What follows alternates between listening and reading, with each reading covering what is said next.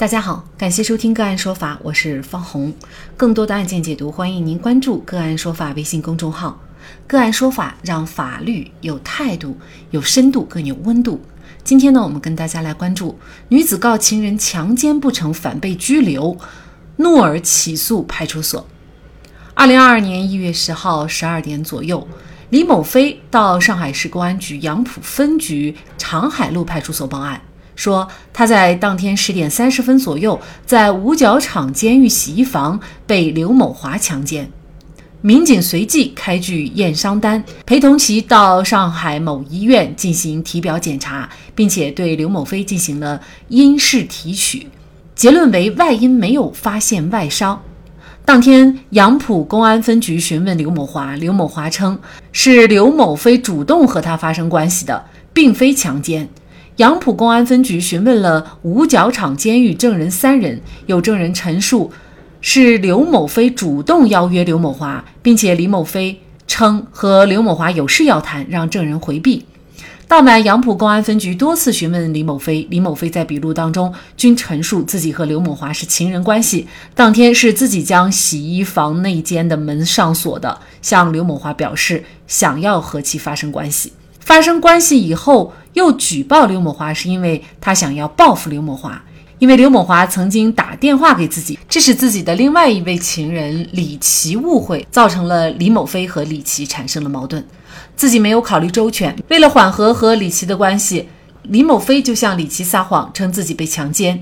李琦就陪同李某飞来报警，李某飞手写悔过书，并签字按手印儿，对自己行为做出了悔改表示。二零二二年一月十一号，杨浦公安分局告知李某飞，对其报强奸案，因没有犯罪事实，决定不予立案。同日，对李某飞诬告陷害刘某华案件予以了受案登记，并决定给予李某飞行政拘留五天的行政处罚。李某飞不服，向上海市公安局提起了行政复议，市公安局维持行政处罚决定。李某飞仍不服，向法院提起行政诉讼，请求撤销杨浦公安分局作出的被诉行政处罚决定，以及市公安局作出的被诉行政复议决定。李某飞报案强奸的行为是否构成诬告陷害？就这相关的法律问题啊，今天我们就邀请上海全点律师事务所高级合伙人葛少山律师和我们一起来聊一下啊，非常感谢葛律师哈。那么，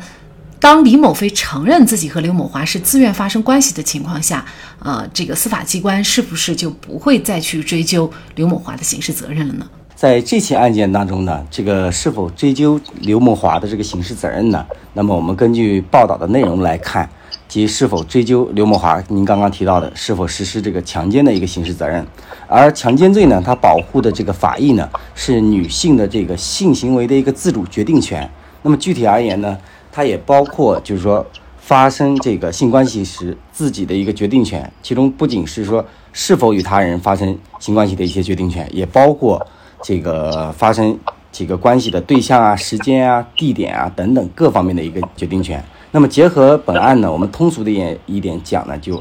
呃，刘某华与这个李某飞他发生性关系是否违背了这个李某飞的这个意愿？那么通过报道内容呢，能够认定非常重要的一点就是李某飞他自认报警是为了报复刘某华，他与这个刘某华呢发生关系呢是其自愿的，那么而且还书写自述了一份报假案的这样一份悔过书。那么当然了，这里面并不是说强奸罪的这个认定啊，仅仅依据女方的一个单方陈述作为一个唯一标准。其实这一类的性侵案件呢，司法实践当中啊，很多也确实是这个单凭女方的陈述，呃，自愿或者是不自愿而强判的案件也很多。但是就本案而言呢，认定是否存在强奸的这样一个犯罪事实，它还是要结合。男方的一个陈述，那么男方呢是陈述呢是女方是自愿的，而呃并非是强奸，呃也是女方主动邀约的。那么和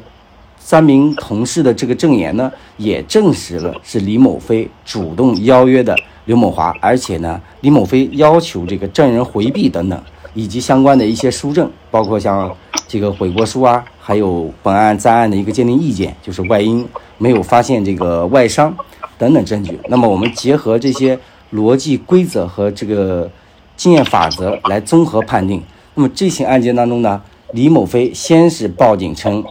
被刘某华强奸，后来又改口称是自愿。那么后来因为是不服公安机关的这个行政处罚，再一次改口称不是自愿。那么这种本身反复无常的这个陈述呢，从证据采信的角度呢，这个采信度呢已经是非常低的。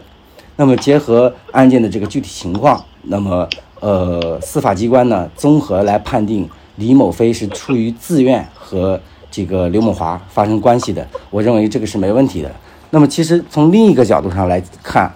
强奸罪呢，它是一个刑事案件，呃，刑事案件呢有刑事案件法定的这样一个证明标准，即必须要排除合理怀疑，得出一个唯一的一个结论，才能这个认定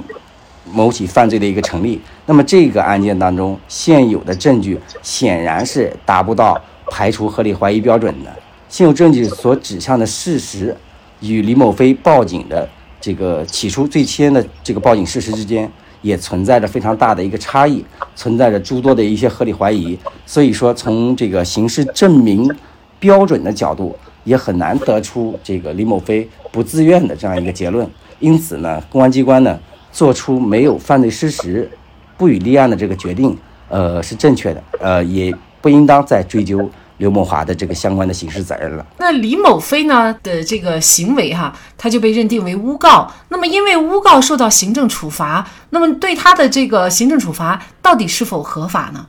就目前我们看到的报道的内容以及相关的法律文书的相关的内容来看，我个人认为呢，这个决定是合理合法的。因为呢，根据我们国家这个治安管理处罚法第四十二条，对于有下列情形之一的，其中就包括。捏造事实、诬告陷害他人、企图使他人受到刑事追究或者受到治安管理处罚的，那么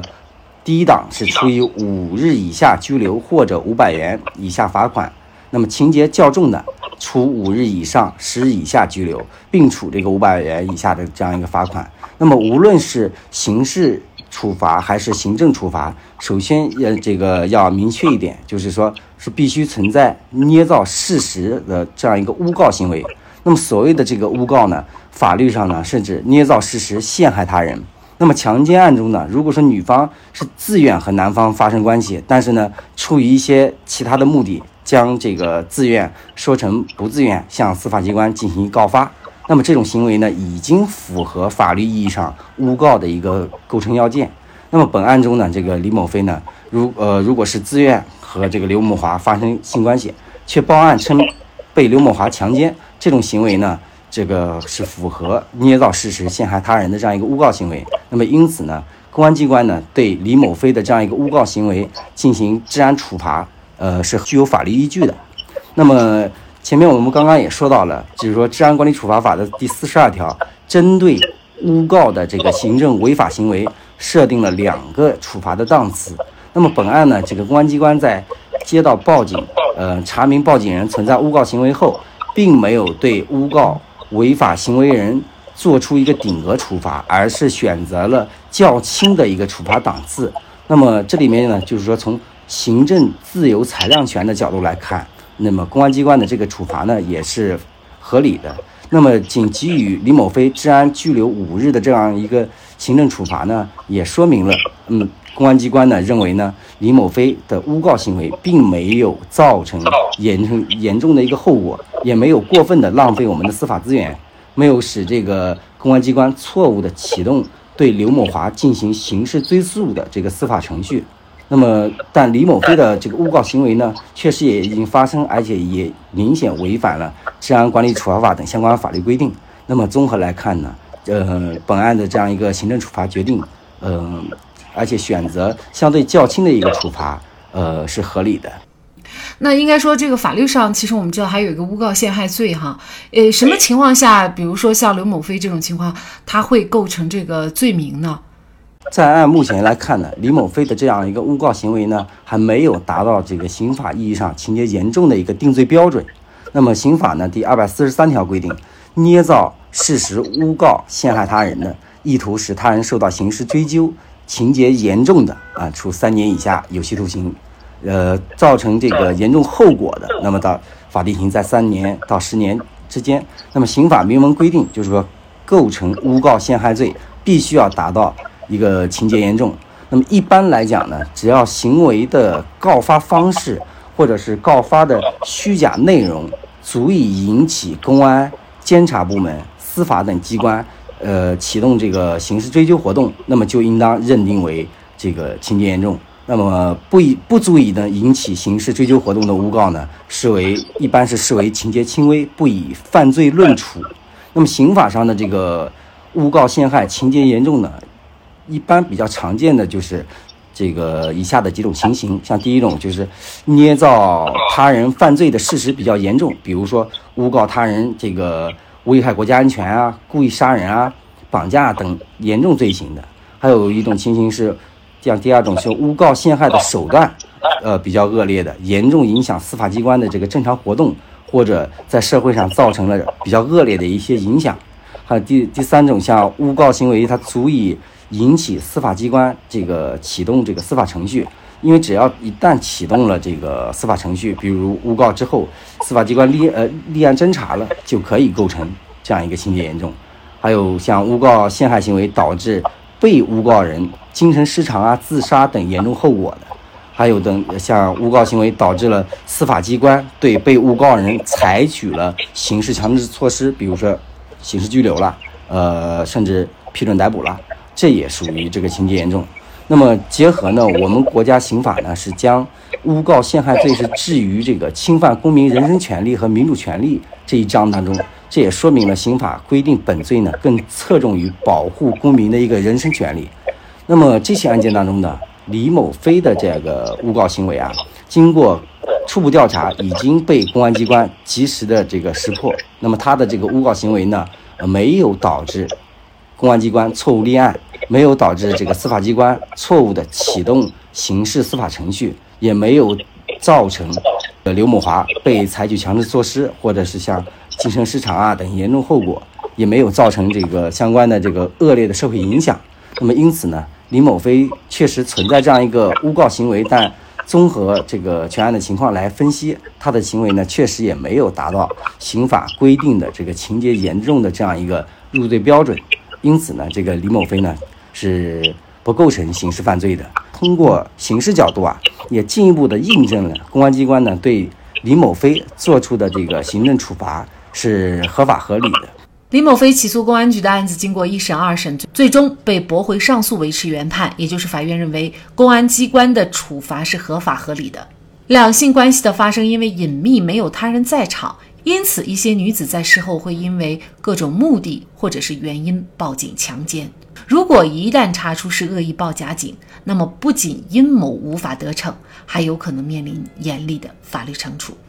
好，在这里再一次感谢上海全点律师事务所高级合伙人葛绍山律师。更多的精彩案件解读，欢迎您继续关注我们“个案说法”的微信公众号。